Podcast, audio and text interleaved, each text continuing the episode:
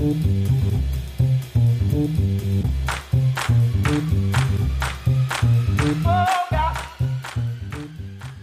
and welcome to Wunderbar Together. I'm Felix Zeltner, a New York based German journalist and the co founder of Work Awesome. Thank you so very much for joining us on this journey to the coolest Germans in the US because they're out there and we find them everywhere. And together we learn how they combine cultures to create something wonderful. We have also Ollie in the room here, live from Cologne. Ollie, great to have you back on the pod. Welcome, Felix. Uh, can you imagine our guest today grew up in Cologne, in my hometown? We could actually speak in the local dialect in in Kölsch. In Kölsch. Exactly. I am uh, not Catholic. I'm not from your region, but my wife is, and uh, thanks to her, I met the nicest Germans I think that are out there. I think they're all from your from your area. And our guest today is a, I think, visibly young man from Cologne that turned a high school stint in the U.S. into co-founding one of its country's most visible media brands, really. Refinery 29, a brand that then, you know, coming from the US, took over the world and made him a media wunderkind. Philip von Borries, what an honor to have you on Wunderbar together. Welcome to the podcast. Thank you so much. I'm really excited to be here. And I have to tell you, in advance of this podcast, I've been listening to a lot of the previous episodes, and you've done Uh-oh. an incredible job. I was cooking on Sunday night and I was listening to Nora Abousteit's episode, who I don't know, but I just listened to the entire 60 minutes and left and said, I have to meet this woman. This was like the most amazing podcast. So you've done an amazing job. That's a huge compliment, Ollie. I don't think we've ever had um, such a nice entree from a guest. Uh, let's let's scratch all the hard questions and uh, just be nice. Uh, Philipp, I see you on Zoom and you're you have this blue background. You look like you're talking to us uh, from the ocean. Where where are you? I'm in my daughter's room in New York, where I have been back for about three weeks. And before that, I was in Germany for two months in Cologne, where I'm from, which was probably my longest stint. On my last day, I walked by my old wow. high school that I hadn't walked by for 20 years. And before that, I spent most of the lockdown in Maine, actually, which is sort of my, my other home. Maine in the northeast of the U.S. Uh, Maine, cold Maine in the northeast of the U.S., um, but a really beautiful, beautiful place. Famous for its hidden fishing villages and endless coastlines without a lot of humans. So, uh, great escape. That's exactly right. That's great. And I have to ask you another very personal question about your name. You have you really have a beautiful name, Philippe von Borries. It's kind of it sounds like a song. It's it's very special. What's the story behind it? And behind your first and your last name? No one ever said that, but I take that as a huge compliment. Thank you very much. I guess uh, compliment and uh, gratitude to my parents for naming me Philip, which most people pronounce Philippe here, and it's often also confused for Felipe, uh, which is what people uh-huh. also call me.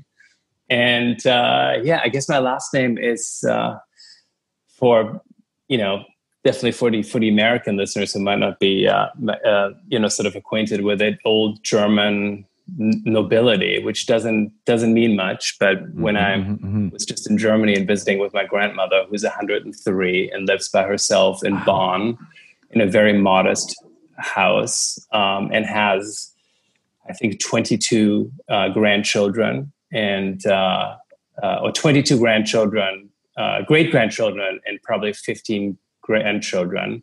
Um, you know, her house is surrounded with you know portraiture of her uh, you know own great grandmother from 1870 in like an oil painting, and it's kind of funny for me to imagine her on her walker in a little modest home with a history that, of course, you know, happened before the war that was pretty glorious and goes back uh, really far.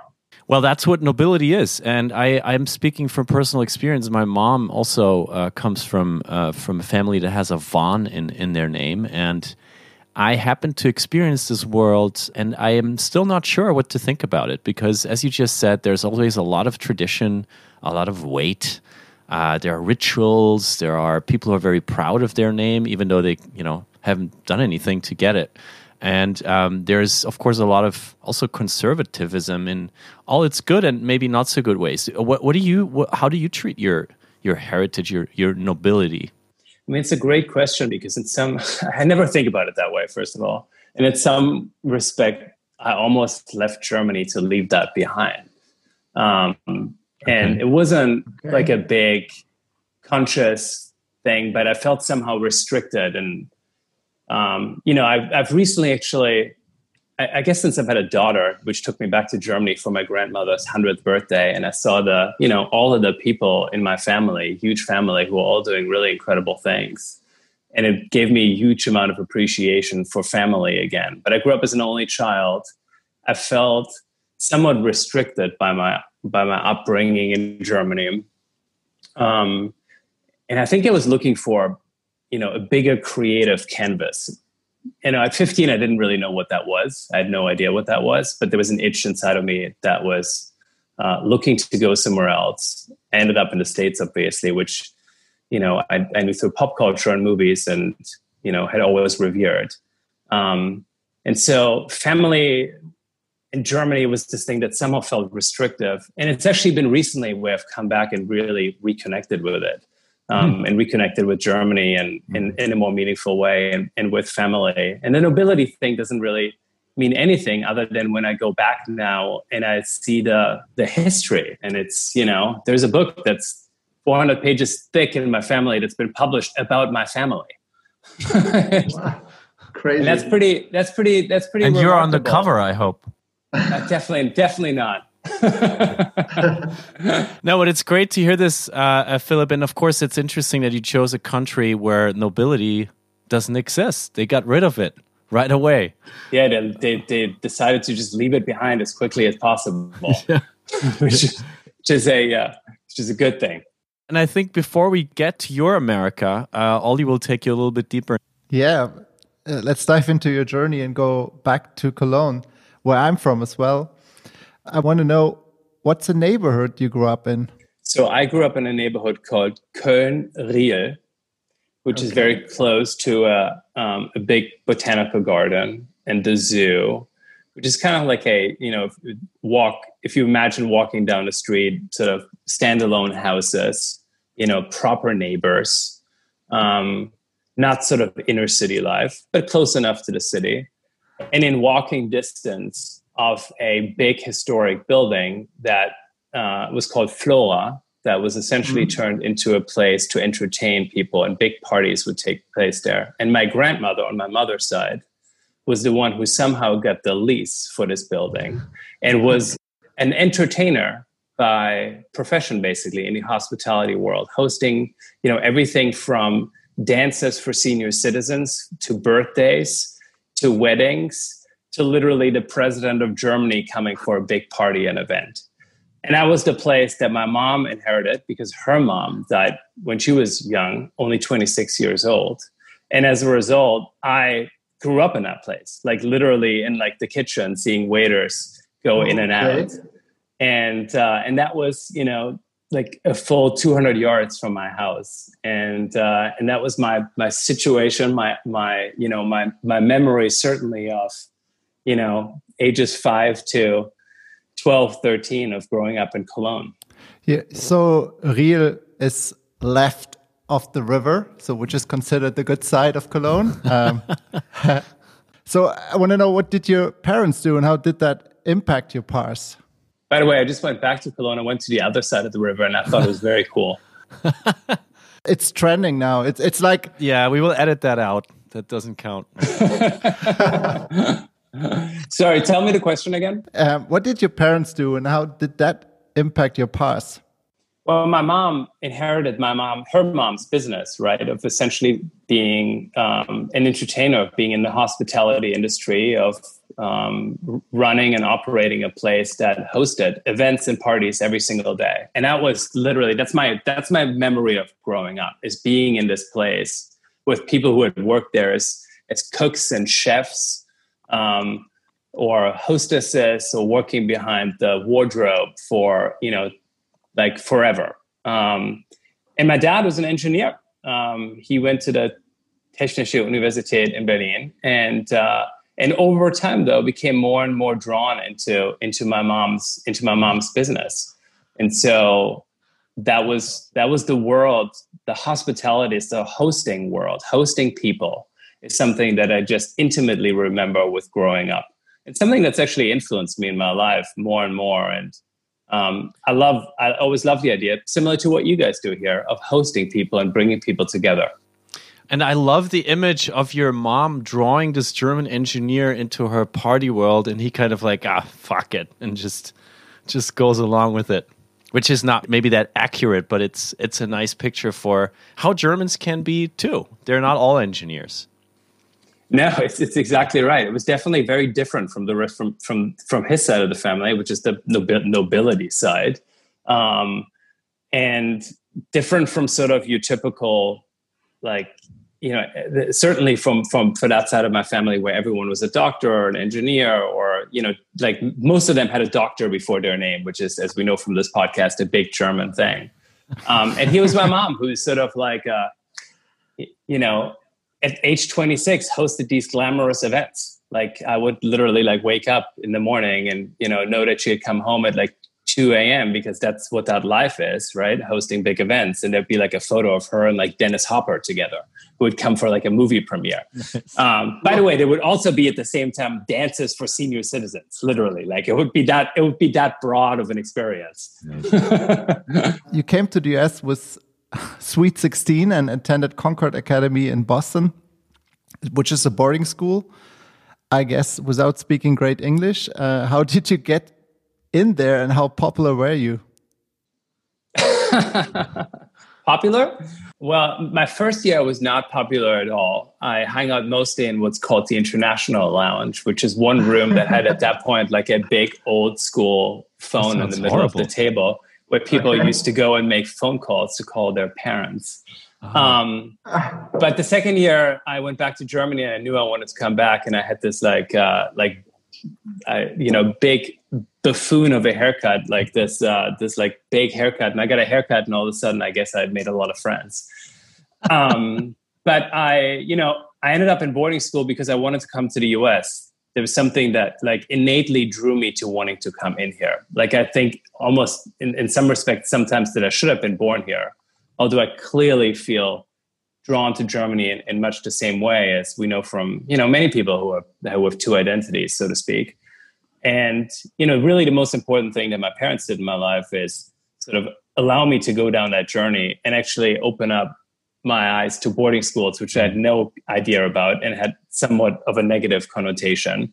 And mm. always imagined that it was really restrictive and, you know, parents sent their kids to boarding schools. But I found the complete opposite. And this was a school that was super creative. Actually started as a girls' school, which is an interesting analog in my entire life, really, through, you know, a theme again and again and again, having to do with, you know, with with women and the role of women in my life. And uh, and I loved it. I had the best experience. I've, I, I made friendships that are the at the heart of every friendship that I have today, and it really set me on my path to who I am today. Huh. And and what you just said, I think we have never heard from anybody on this podcast. You didn't. You don't only say, "I love the U.S. I, I feel like home there." You say, "I actually feel like I should have been born there." And I, I wonder, like, when you look at the core values that make you make you you, Where's the American side? Where's the German side? Well, it's interesting because I just spent a, a lot of time in Germany over the last few weeks, and uh, the German side is coming much more strongly into focus again. Um, but it, no, just be, just because I see a lot of things that that pull me back to Germany that are that I've realized about New York and the U.S. and maybe we can talk about that more. But in terms of my values, you know, uh, there's a few things that really stand out to me as as sort of central themes to my life. And one is this one is the theme of sort of play. And it's probably contradictory because a lot of people who know me through my work think of me as very focused and very intense. Um, but it's probably been my daughter who who's brought me more to play than anything else. And I didn't even, I wasn't even sure that I wanted to be a dad. And now it's the most powerful thing in my life where you can see me coming home although that concept doesn't really exist anymore in this current pandemic. But when I'm home and sort of dancing with my daughter or doing silly dances, that's my it's my therapy. And I like to think of work in some respects like play as well, because you can't take it too seriously. It's too intense otherwise. So that's a really important value for me, and uh, and one that I consistently try to um, bring back into focus when things get sort of stressful and intense. And I would say the other um, the other values that are really core principles to me are having a growth mindset. Everything to me is about learning. Like nothing fills my fills my tank like when I learn something. And the moment uh, you know work or project doesn't deliver that anymore, I sort of zone out, and uh, you know I, I it, it, doesn't really work for me anymore. And uh, and last but not least, I guess related to uh, to play is is creativity. You know, when I when I grew up, I had the, grew up. I had this memory of my mom telling me, you know, you're going to be very successful. There's many things you can be good at, but you're just not that creative. and it sounds so harsh wow. now in retrospect to tell that story about her. And I don't think she meant anything about it other than saying that I wouldn't become a painter. But this concept of creativity and creativity showing up in life in whatever you do and finding an outlet for creativity, um, which, by the way, is why I love the episode with Nora so much um, of using your hands to do things and crafts.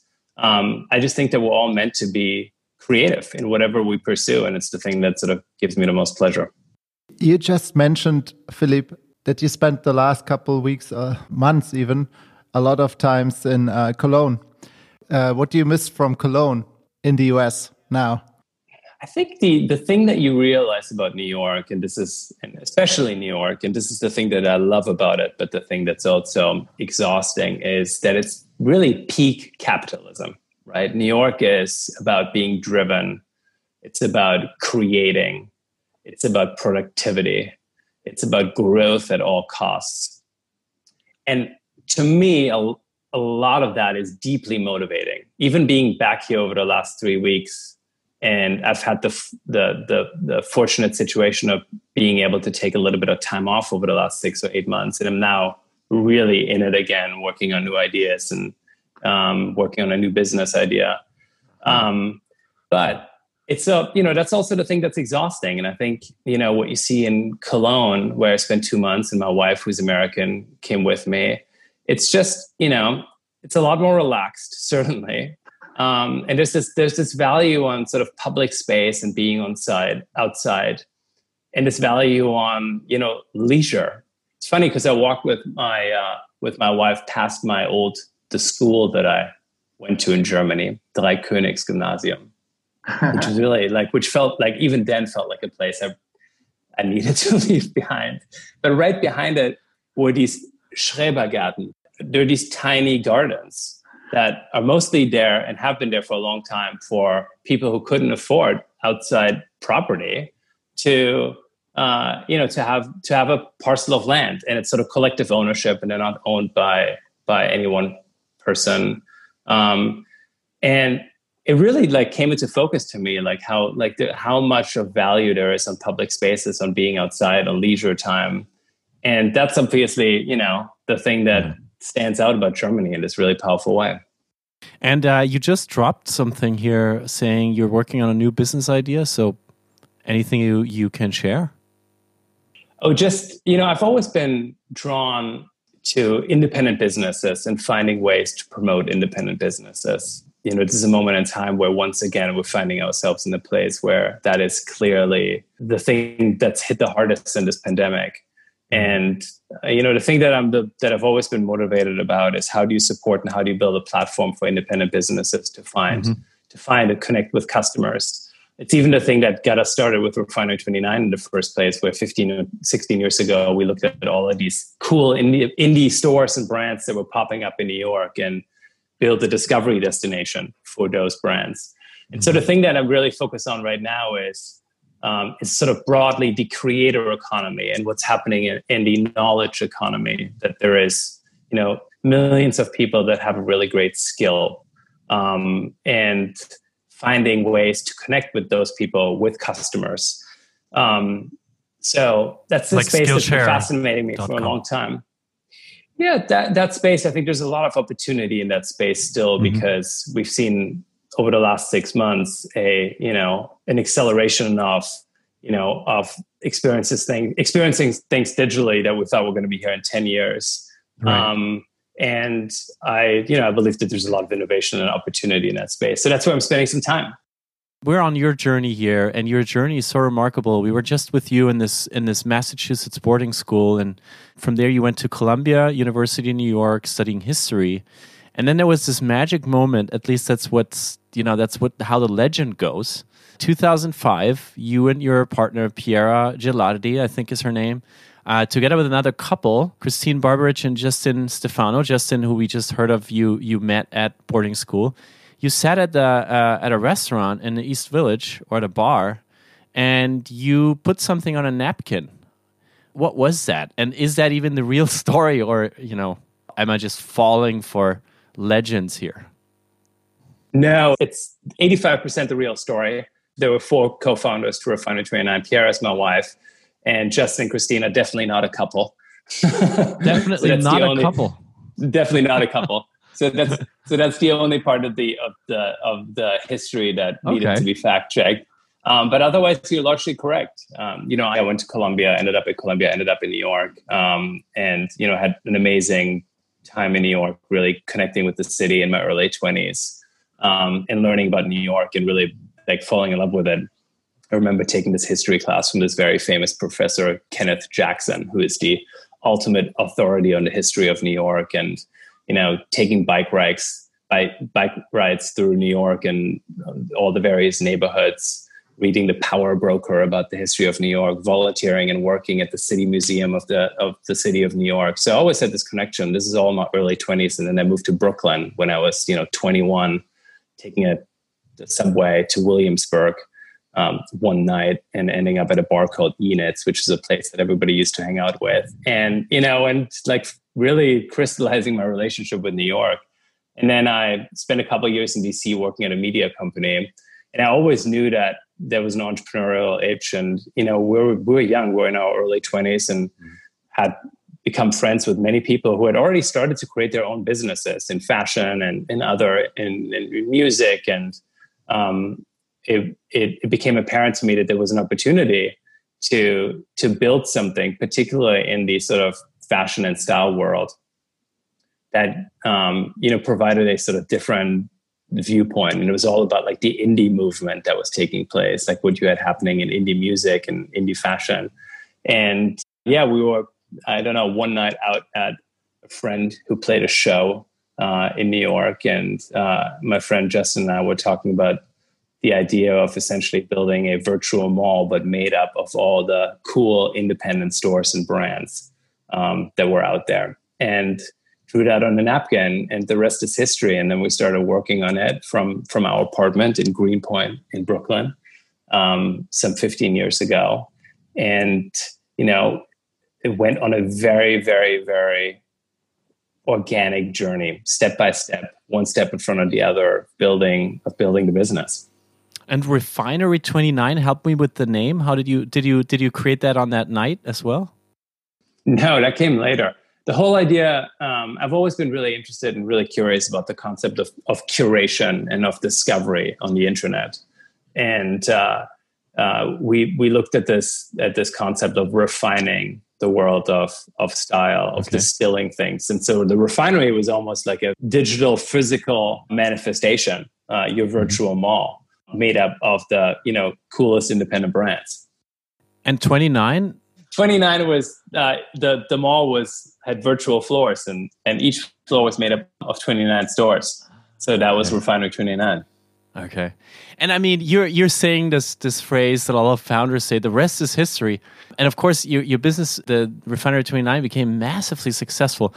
But what a lot of founders don't talk about is how shitty it actually sometimes is to to run a business like that. And you were scrambling too. You raised money but you also had a lot of bumps in, in, in on the road. And i wonder if you could give us the definite answer to how it really is to launch a media business in the media capital of the world how is it really and what is it that most people don't know or don't want to talk about Well, let's maybe leave media out and just talk about launching a sort of you know an internet business. Um, and I think the important thing to give a little bit of history, you know, we launched um, a long time ago at this point, and the world was still pretty different. There were you know certainly less places to raise money from. There was also less competition. We we basically were forced to figure out a way to make money very very early on, and we didn't raise institutional sort of venture money until much later on in, in our journey. And looking back, I think it, that was one of the most important things. And if I was going to do it all over again, um, it's really just, you know, such a critical, um, you know, such a critical opportunity to say, okay, we're launching a business. How do we essentially find a way for this business to fund itself as quickly as possible? Um, because it gave us a ton of independence. For the first five years, we weren't beholden to anyone in building this business and building this brand. It was the four of us it was amazing advisors, amazing people who, who guided us on our path. And, you know, we were able to essentially like tinker in, in very small, um, in very small ways and get, you know, to, to a product market fit and something that really worked. And then later on, obviously we, you know, we went out to raise a significant amount of money from from strategic and from financial investors who all brought in incredible value to the company but when I think through those first four or five years of building something organically, um, without that, it was probably the, the thing that actually made the company successful in the end. In terms of, you know, what's it like to, to launch a, you know, internet company? It's incredibly hard and it's incredibly exhilarating at the same time. The line between, you know, great success and great failure is laser thin every single day. Um, it's incredibly gratifying, right? Because you have the opportunity to build something, especially in media, which is why media is so compelling and speaking to, to, to journalists because you're at the you're at the cultural vanguard. You're always out there pushing, you know, stories that you get feedback on and reactions, and it's incredibly rewarding. And over the last five to six years, we've seen this huge, first, this huge injection of capital into media because people saw the opportunity to build big businesses, the platform supported media companies like Facebook and Twitter and YouTube and getting huge audiences. Um, venture capital um, put lots of money into into the media space, um, and you know lots of entrepreneurs launched businesses in media. But I think over the last you know three or four years, we've also seen that it's very hard, right? Because mm-hmm. you have a business model that is that is challenging advertising. Um, which can't be the one business model that supports this industry because you know it it just doesn't it doesn't work and sustain it. Um, and you've seen this like big push back to actually smaller things. Um, you know, single newsletter publications, podcasts mm-hmm. like this, um, ways to be you know to basically get paid from your audience directly for the things that they love as fans. And you know, we're seeing another change again. Media remains one of the most interesting to me, always compelling industries. A lot of people have pulled out of it because if you know they bet huge amounts of money on it and didn't necessarily see the returns that they hoped for. But we're yet again at another reinvention of what media is. And I'm always drawn to these moments when things get smaller again and you sort of find your your particular thing that you love. And uh, yeah, this is certainly that moment.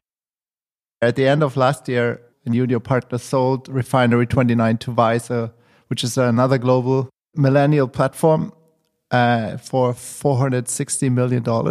How did you land that deal? Yeah, so um, I had uh, I had followed Vice for as long as I could remember, like being in my early twenties and living in New York, and you know, Vice had always sort of been at the cutting edge and challenging the the status quo and had built a huge business along the way. Um, a bunch of people who took big roles at Refinery 29 had come from Vice, helping us build out our um, TV business, um, producing mm-hmm. you know shows as well as expanding internationally. And along the way, I met um, the CEO the, um, of Vice, Nancy Dubuc, who's the CEO today, um, who was the CEO of A&E, and really built a great relationship with her and um, started to really be impressed about her vision for uh, for where Vice was going, and obviously her background in the television world and the studios world.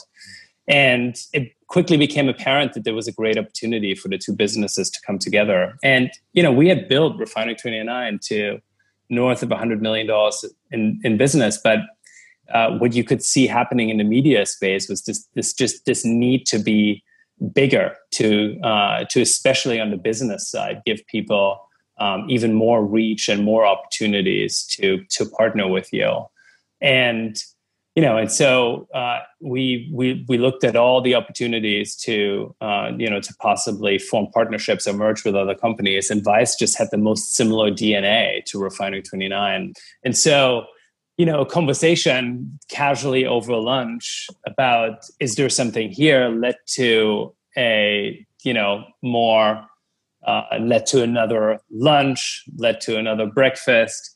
And then, you know, and then we said, let's sort of get more real here and see what what could be. And these things are intense processes. I mean, this started in March and ended in November. And um, you know selling selling a business or merging with another company is like a i think it's like an emotional roller coaster for, for everybody involved because everybody wants it but everybody all ru- runs a separate business still and you know until you over the finish line you obviously want to protect everything that you've built for on both sides um, and it really comes down to um, you know t- to to to making big bold bets. And that's the thing that actually with, you know, Nancy, who is the CEO of, of Vice, I, I give her the most credit for is, is committing to, I want to get this done. I believe in this over the span of seven months when you probably have tons and tons of people chiming in your ear that you shouldn't do it and it's not a good idea to merge. Um, but we pull it off and, um, and I'm incredibly excited for, you know, for, for the two companies together now and the level of, you know, talent that's there and, um, you know, and, and obviously being together with a company that shares its similar DNA is like is is the most important thing after you've built something for so long. I can imagine this was a big step, also on a personal level, because you're so deep into into the company Refinery 29, because your wife also works there. How does it feel to sell your baby more or less after 15 years? And how has your life changed since that? Well, it's not a baby; it's a company. Um, and I realized that as, as, soon as I had a baby, I realized the difference. yeah, so so true. Yeah. Um, it's the same when people tell you that they're they're you know they're a family when they work together, but they're really a team. They're working for a company. I mean, these are it's actually a really important realization. Um, yeah, so this company sold last year, and you know at first it's very confusing because you've been going, you know, 180 miles an hour for so long and uh, then it sort of gradually gets a little bit of, gets a little bit slower um, and you know then you know then the pandemic hit in march of this year and it coincided to be this really incredible moment where you know i have a young daughter who is going to be two soon and i had this amazing time um, to actually just sort of take a moment and, and gain some perspective and I firmly believe that life is about multiple chapters, and um, you know, there being new things that you create. And so I was super, super fortunate to have a little bit of time to gain some perspective. And you know, we were on, in in Maine in the Northeast and in the U.S. in the depth of winter still, going on lots of hikes with my with my daughter, and it's been amazing. It's been amazing to kind of just you know meet new people, have interesting conversations um, and lived through this moment that you know has changed all of our lives. Obviously, um, with the you know v- extremely fortunate ability to not be on twenty four seven Zoom calls. Although over the last two months, that's rapidly changed again. What you just said reminded me that we have a surprise question for you here on the podcast um, that dives maybe a little bit into you know other parts of your personality that you brought from Germany. Here it is. Hey, Philippe, it's Christian from Complex Networks. I know you've been living in the US for some time now, so I was curious what's a German cultural trait that influenced you in how you've been building and running a company in the US? Hey, Christian. I love I love this throwing. I was like, what are we waiting for? What are these guys? What are these guys going to show up with? Um, Christian is is an, an amazing fellow German, by the way uh, working at Complex and someone I deeply admire. Uh, and Christian is a fellow guest on this podcast. So thanks for recognizing his voice. And of course, he's the president of Complex. Um, so uh, yeah, this is his question for you. What do you What do you think? I, I mean, it, I, I, hate to say it, but it really is the work ethic. I mean, I, I think that's the thing that always you know that people associate with me. I I can go for really long stretches of time um, without burning myself out. I mean, in some respects, it feels like some degree of my superpower, but I uh, I've I've always you know I've had this ability to just like recharge really really quickly, um, and I think that's my German nature. Like I said, even coming back to New York after having been in Germany and being so enamored with the with the leisure time, coming back to New York, I just instantaneously felt myself drawn back to like the motivating DNA of this city. I think mm-hmm. that's the that's the biggest thing that you get from from New York that is um, that's deeply energizing. What's funny is that you, I mean, you mentioned this work ethic, and I think this is a pattern on this podcast when we when we dive into people's personalities. Why are they successful in the U.S.? Why are they the coolest Germans in the U.S.? Which we bring together on this on this podcast, and this thing that you just mentioned that you're carving out that it means to be a German seems to be really thriving in the US for some reason. And as this podcast is called Wunderbar Together, the name really ties into this special connection, this special friendship going on between these two very different places. And I wonder, um, as we're always looking for moments on this podcast and, and you know certain like images before our inner eyes, is there a moment that where you realized this friendship, this connection between the US and Germany is something really special? I'm going to ask you because you've had so many people on this show. When you say it's a it's a privilege, this friendship between the US and Germany, and you've seen so many guests, I'm gonna I'm gonna throw the question back to you for a second because I would actually love to hear your your insight on it. Well, there's there's certainly the historical answer, which is the German thing is so deeply rooted within the U.S. Every I think every fifth American can trace their roots back to Germany, which is that's a lot of people. Um, so I think there's inherently there is there is this sort of deep appreciation for for Germany as a, as a place where there are roots for a lot of the things that people see, find, are called, you know, um, styles of buildings, of art, of culture in the U.S. And then, of course, the the connection came more into our gener- or our parents' generation, um, where so many Americans got deployed to Germany and then built friendships there as soldiers um, that led to families and led to lifelong connections. That also, I think, that's more the like more modern uh, bond that's that's there, and well, in this Wunderbar Together project that was that lasted uh, is known as in almost in its second or third iteration this year.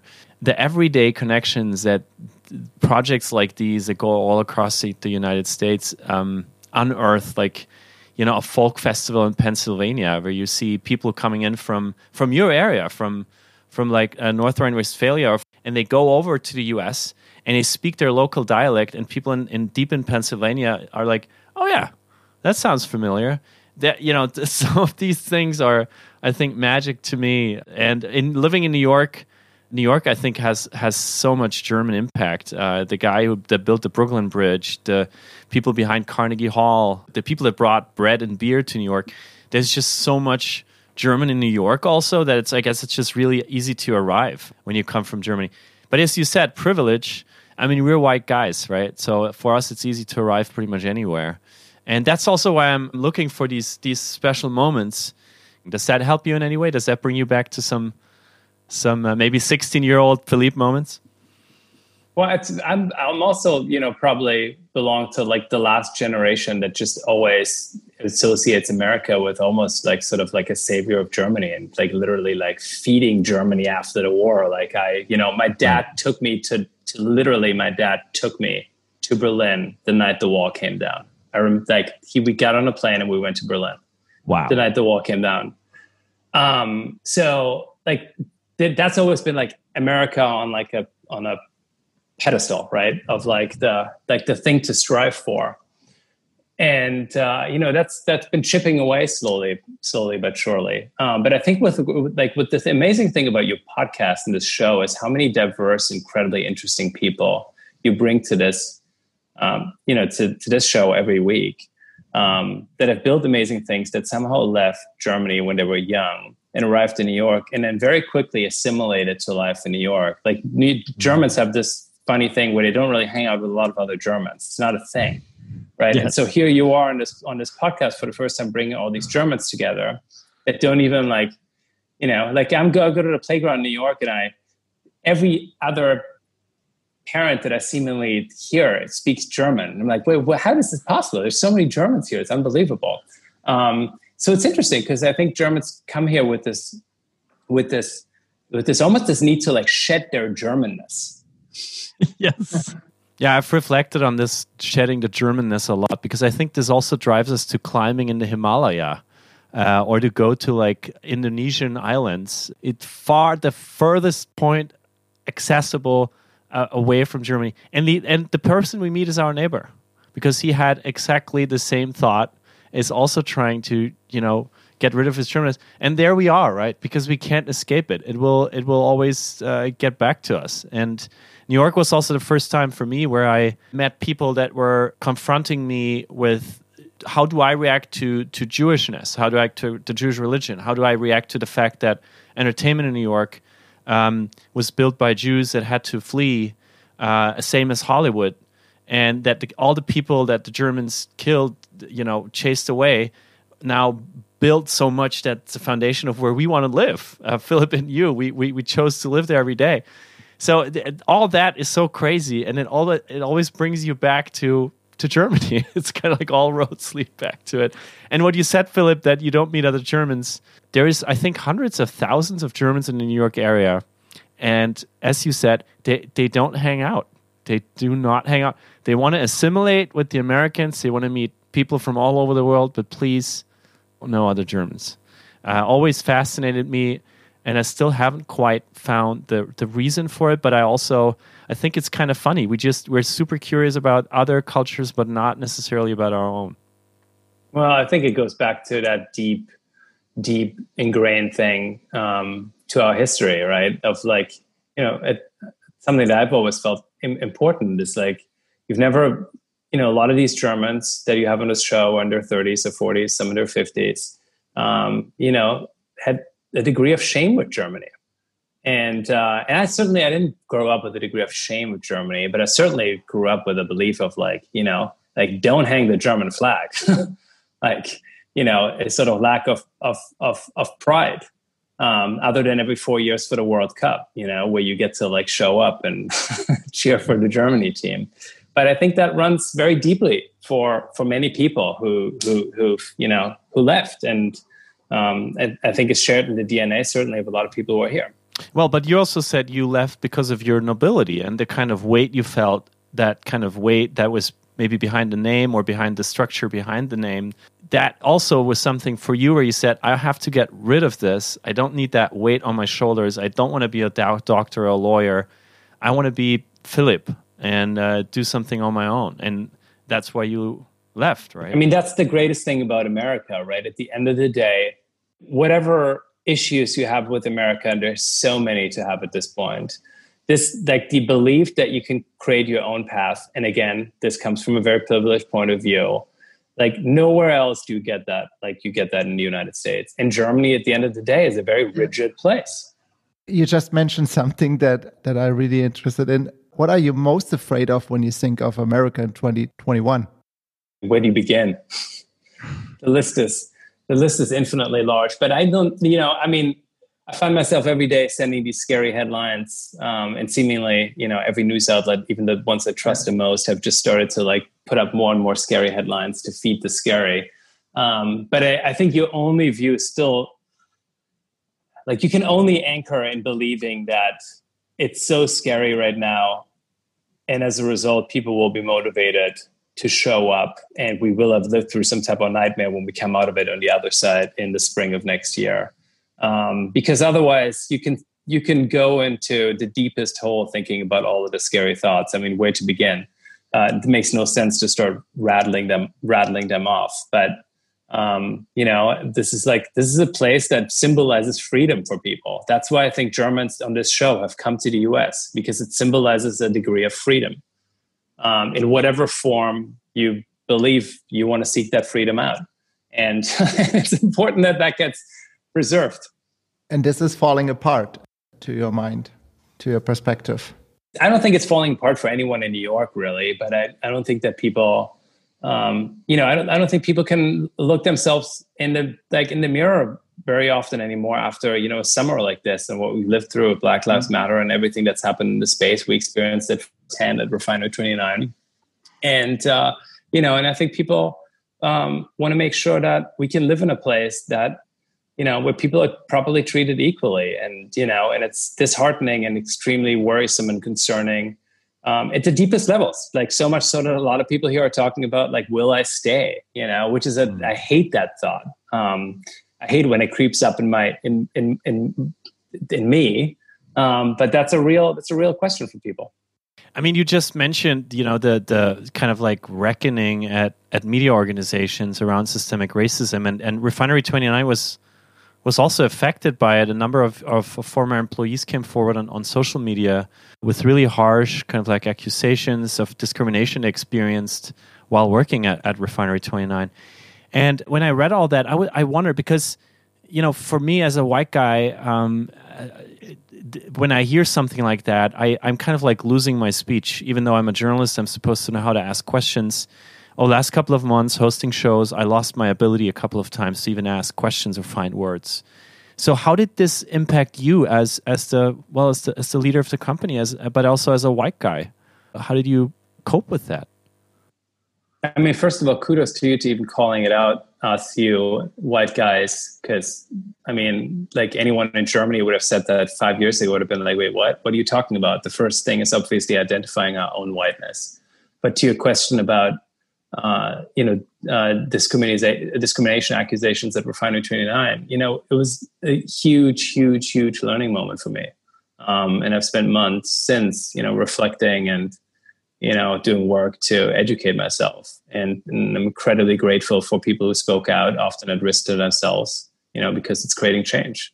Um, and of course, you know, there were some some really harsh stories and reflection. I wish we would recognize these problems sooner and address them. Um, and you know, we were focused on covering these topics every day editorially, um, but we didn't put enough focus on creating an environment that you know truly fostered inclusivity. And I think you know, it's not just media organizations; it's companies left and right. Mm. We've lived through an era where you know a lot of companies have very lofty external missions and purposes of wanting to change the world.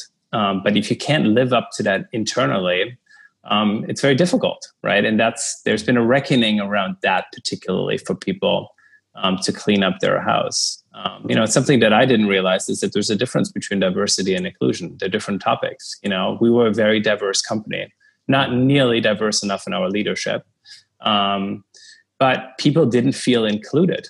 You know, and it starts with us actually identifying ourselves as white guys who who feel who are privileged, right, and who go a lot around life purely like in Germany because I'm six foot two and white and German and have the name that I have. I have ten times the advantages in life that somebody else has, right? And you know, and understanding that and realizing that and then doing something about it is what you know what this is all about. And then I will say to your point I mean, the language is really hard. It's really hard for all of us to talk about this um, because we're just not used to it. We feel like we're constantly, you know, walk, walking into a booby trap. Um, but you know, I had a lot of blind spots, and um, you know, if I did it again, I would really focus on having you know a very diverse leadership team from day one to build that into yeah. the foundation of the company. And final thing that I would say yeah. um, is when you talk about discrimination, because of the nature of the word, people sort of gawk in horror, like you you just drove by a you know traffic accident. Um, but it's systemic. We're all prejudiced and we all discriminate. Mm. But we, as white people, and we as white people in leadership, are the ones that are forced to um, to grapple with that and ourselves and be accountable. Well, but you know what you just said about editorial rooms in, in the U.S. and in Germany too. I mean, uh, no question about it.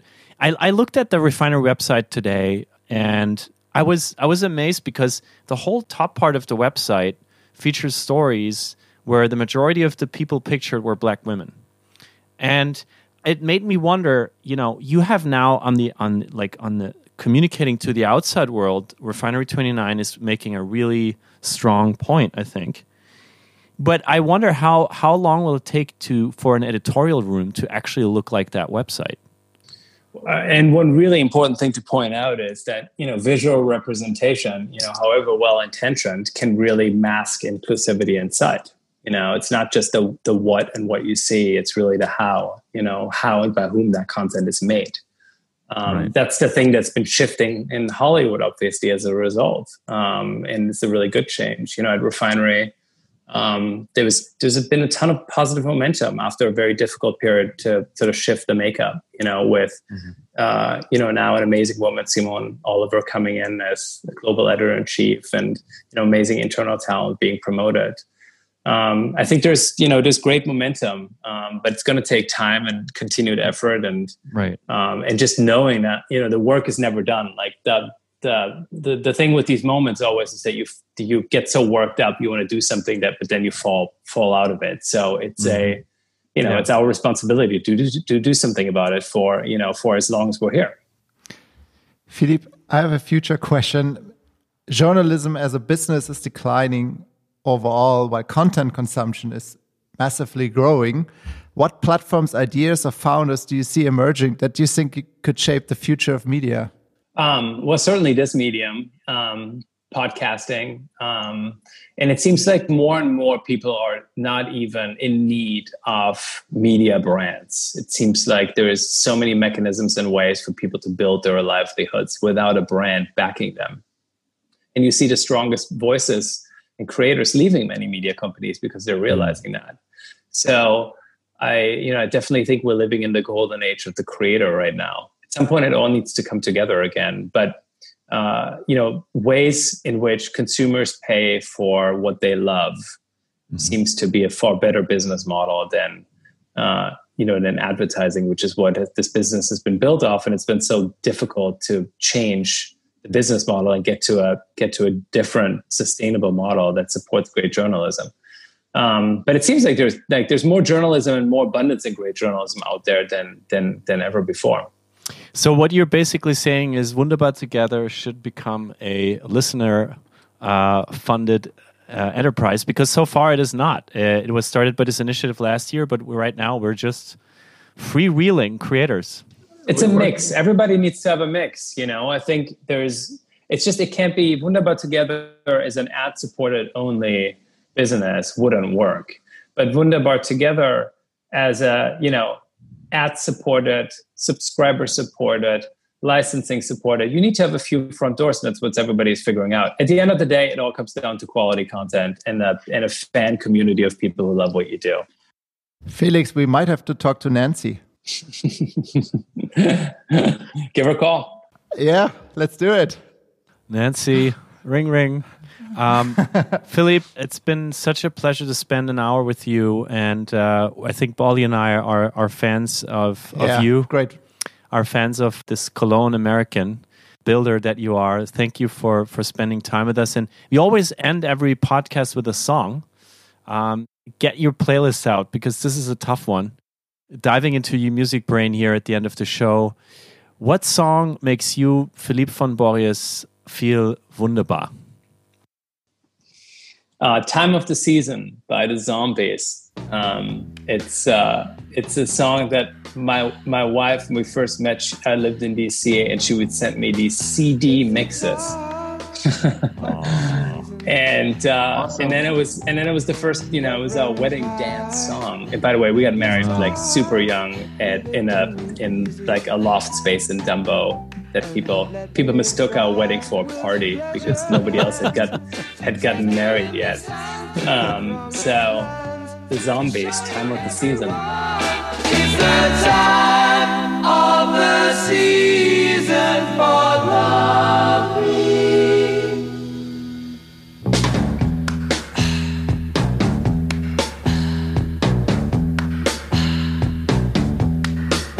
What's your name?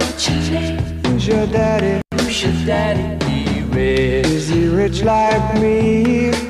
Has he take us anytime? Beautiful. And everybody who would like to, you know, see at least some of that love that we're listening to now in, in terms of informative music, just go to uh, Philippe von Borries' Instagram, check it out, and follow him online, uh, and uh, follow what he's doing next because it will be very, very good. And it will certainly be connected to a party. Thank you so very much.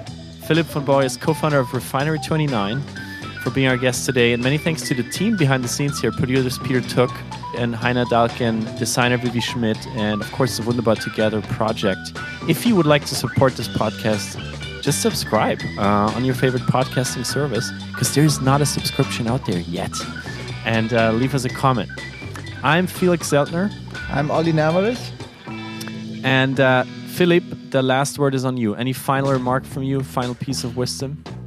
Oh, I, I, I think we've hit it all. Thank you guys so much. It's been it's been a really really fun episode. Thank you. Stay wunderbar out there and uh, see you soon. Bye bye. Bye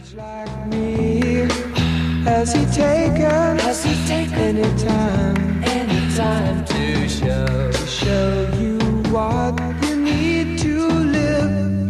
Tell it to me slowly. Tell you.